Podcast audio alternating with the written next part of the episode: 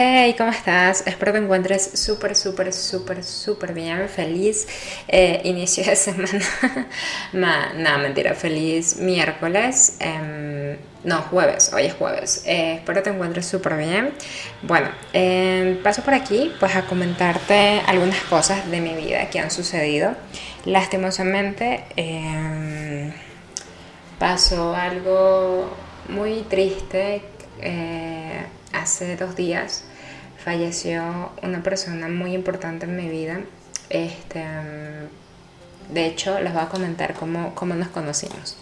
Yo cuando comienzo a trabajar, eh, mi primer trabajo fue como pasante INSE. Pasante INSE es como, como pasantías de una universidad que vas a un lugar a trabajar, pero en Venezuela existe algo llamado INSE, que es como un instituto donde tú o sea, no es ni como bachillerato ni nada por el estilo, sino es como un instituto en donde tú te inscribes y estudias eh, por un año una carrera em, ejecutable, por ejemplo, asistente administrativo, eh, informática, o sea, es como por un año, ¿vale?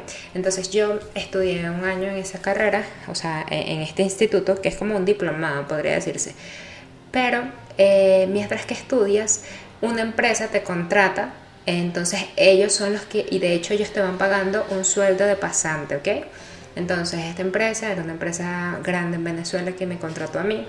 Eh, y una vez que uno termina ese año teórico, porque es como ir a clases donde aprendes a ser asistente administrativo o la carrera que estudiaste, y luego de que aprendes todo esto, tú, o sea, la empresa tienes otro año, o sea, realmente son dos años, tienes otro año donde en ese segundo año tú haces las pasantías mm, físicas en la empresa que te formó durante ese año, ¿vale? No sé cómo le llamen a a las empresas, a este tipo de instituto en otros países, por lo menos en Colombia es muy parecido al SENA, a lo que es el SENA, entonces bueno, para que tengas una idea.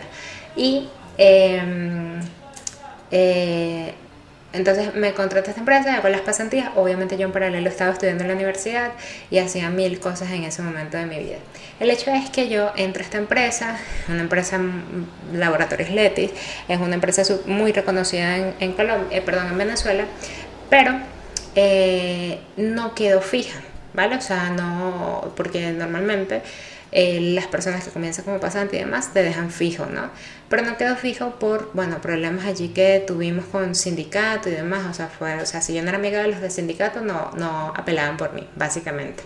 El hecho es que, eh, pues ya yo como estaba eh, ya en, los años de graduada de la universidad, porque la universidad duraba tres años, esto yo lo hice en paralelo, entonces ya me quedaba un año como por allí porque uh, tuve como seis meses de pausa. Bueno, fue, fue un cuento muy, es un cuento muy largo, pero te lo estoy resumiendo. El hecho es que eh, yo comienzo a buscar trabajo. Entonces mi única experiencia pues había sido ese año que había durado en esta empresa. En ese trabajo o en esta búsqueda de empleo eh, veo que están buscando un asistente de ventas en una empresa eh, de fábrica de embutidos que se llama Embutidos Movilla. Eh, ¿Qué pasa? O sea, yo literalmente vivía en un lugar a 15 minutos caminando de la empresa, porque donde yo vivía estaba muy cerquita una zona industrial, entonces yo me iba caminando, ¿ok? Entonces yo eh, fui a la primera entrevista, pues gracias a Dios me fue muy bien, me mandaron a hacer los exámenes y todo, el hecho es que entré de una vez, eh, bueno, como a la semana, ¿ok?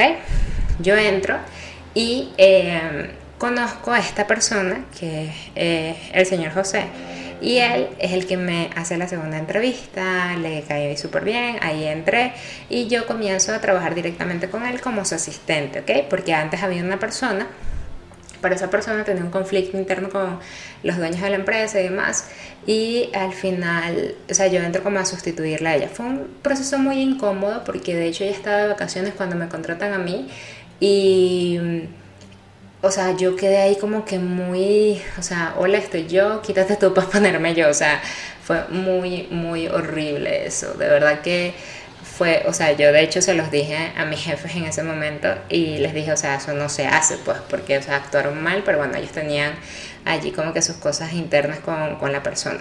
Y la persona es muy chévere, de hecho ya me entrenó a mí en algunas cosas porque yo entro como asistente de ventas. Al entrar como asistente de ventas, comienzo a aprender muchísimo, muchísimo. Y el señor José, que eh, es esta persona que falleció hace un par de días, em, bueno, súper amable, hicimos clic de inmediato, yo jamás pude decirle tú, ustedes saben que perfectamente que yo hablo de tú en mis redes sociales, pero jamás porque para mí fue una persona o una figura de demasiado respeto y era como quien no quería sentir que yo lo sentía a mí igual, porque para mí era una persona que admiraba y para mí fue un mentor, ¿ok?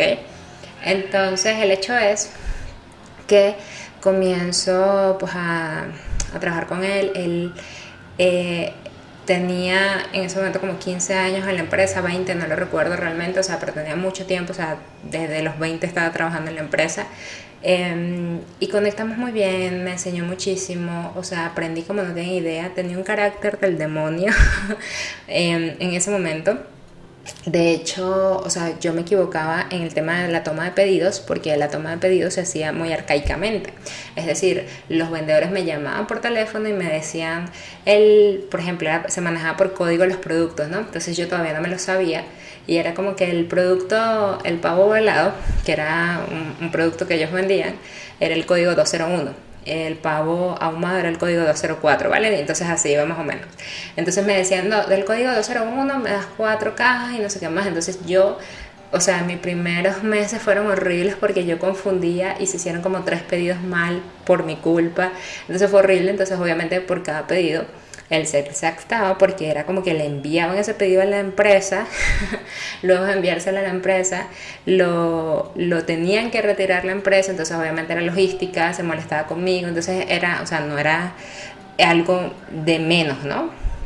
Pero él era muy de bruces, o sea, se volaba demasiado como que, o sea, no me insultaba, pero sí me hablaba fuerte. Yo era una niña, o sea, literalmente, porque tenía creo que 18, 19 años, em, y me hacía sentir muy mal y me ponía a llorar, no delante de él en el baño, pero me ponía a llorar y era muy feo. Entonces, cuando se le pasaba la rabia, yo me sentaba con él y, me, y le decía, señor José, yo entiendo que yo me equivoqué.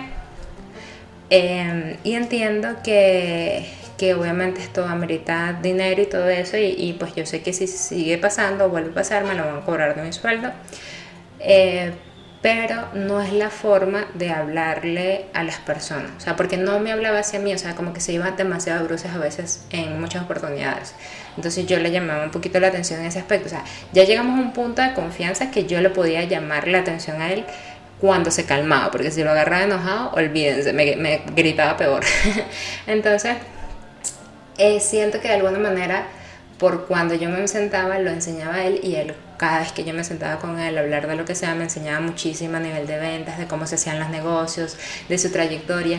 Me da un poquito de cosita contarles esto porque es algo muy personal de él, pero hay algo que él me decía que como él no era graduado, o sea, él sí había estudiado ingeniería y no sé qué más, pero no era graduado, eh, él como que a veces no podía competir o se sentía que no podía competir o pedir como que demasiado o algo así porque no era graduado. Entonces yo le decía, pues por Dios, usted eh, sabe, tiene 20 años trabajando aquí, o sea, no, no, nada que ver, pues, o sea, qué cómico que uno a veces piensa que las personas, que porque para mí es un mentor, eh, las personas que uno admira muchísimo también tienen sus inseguridades, ¿no? Entonces eso es parte del proceso. De hecho, él es un vendedor, era un vendedor de la vieja escuela, o sea, del salir a la calle y, y, de patear calle y de sentarse con las personas y hacer los negocios. Entonces, en muchas oportunidades él me llevaba a mí para, eh, cuando cerraban los negocios, para yo aprender, porque yo era de ventas, pero después pasé a publicidad, después de publicidad pasé como que a la parte de, de manejo de, de cuenta, por decirlo de alguna forma, o sea, como que ya salía eh, y hacía relaciones públicas con las cadenas, eh, por ejemplo las conocidas como Mercedes Gama, Central Mairense y demás, en los departamentos de marketing yo salía. Entonces cuando yo salía, como a mí me daba todavía muchísima inseguridad y mucha pena, él iba conmigo. Entonces él hacía como que los cierres, las negociaciones y demás, pero ya después me mandaba solita. Y eso no tienen idea de lo que yo aprendí con él, o sea de verdad no tienen idea. Parte de lo que es Angie hoy en día es gracias a ese señor, que Dios lo tenga en su gloria, de verdad. Porque para mí fue muchas cosas en mi vida, porque no solamente me ayudó a crecer profesionalmente, sino que también me ayudó a crecer personalmente.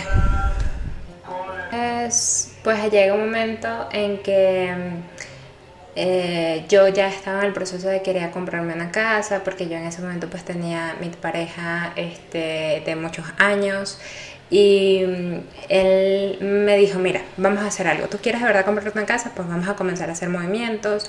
Yo te voy indicando porque él era, o sea, ya tenía dos casas, algo así, y había asesorado a tres, cuatro personas en, en Movilla para que se compraran casas y los impulsaba muchísimo. O sea, es una persona que es líder, ¿vale? No es un jefe, aunque a veces se lo pasaba con el tema de los jefes por el tema del mal carácter, pero bueno, o sea, nadie es perfecto, ¿no? Y, y el mal carácter era por, o sea, todos sabíamos que cuando él estaba molesto era porque uno le había cagado, o sea, no es porque él quería.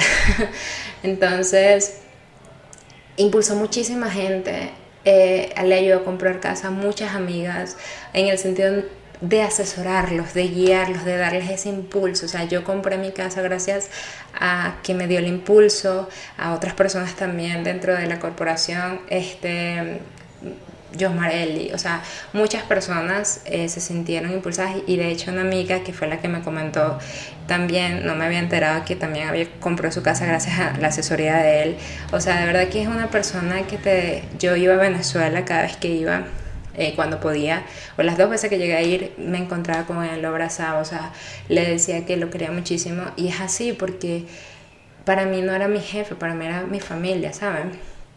Y realmente el enterarme de esto, que aún no creo la noticia, pero solo el, imaginarme de regresar a Venezuela y no verlo, va a ser un dolor muy grande porque es una persona que, o sea, o sea no estaba enferma, pero por fue por temas de coronavirus, eh, o se sospecha que fue por eso. Pasó dos semanas en intensivo, fue horrible, o sea, yo no sabía nada de esto, pero bueno, el hecho es que eh, hoy no está y no me imagino regresando ahorita a Venezuela y ir otra vez a Movilla y ver su oficina sin él, de verdad, porque él lo recibió uno con una sonrisa grandísima.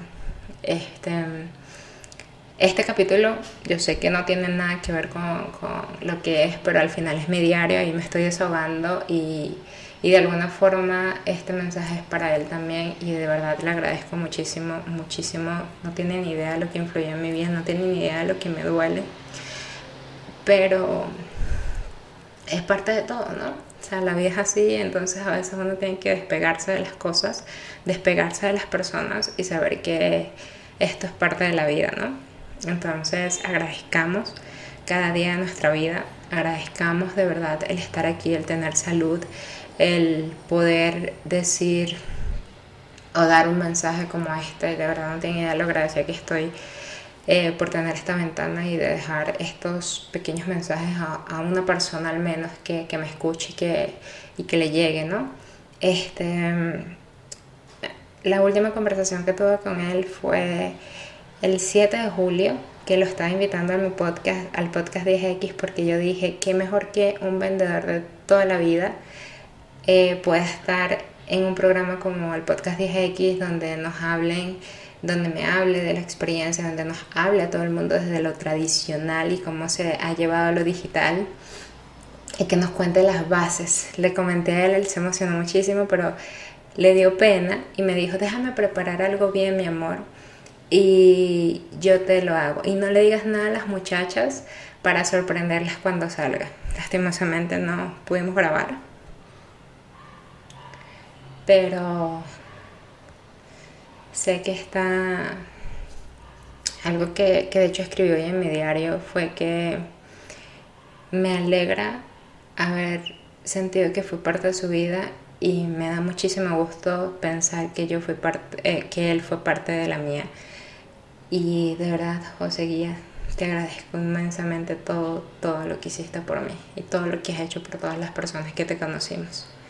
Descansa en paz, querido amigo.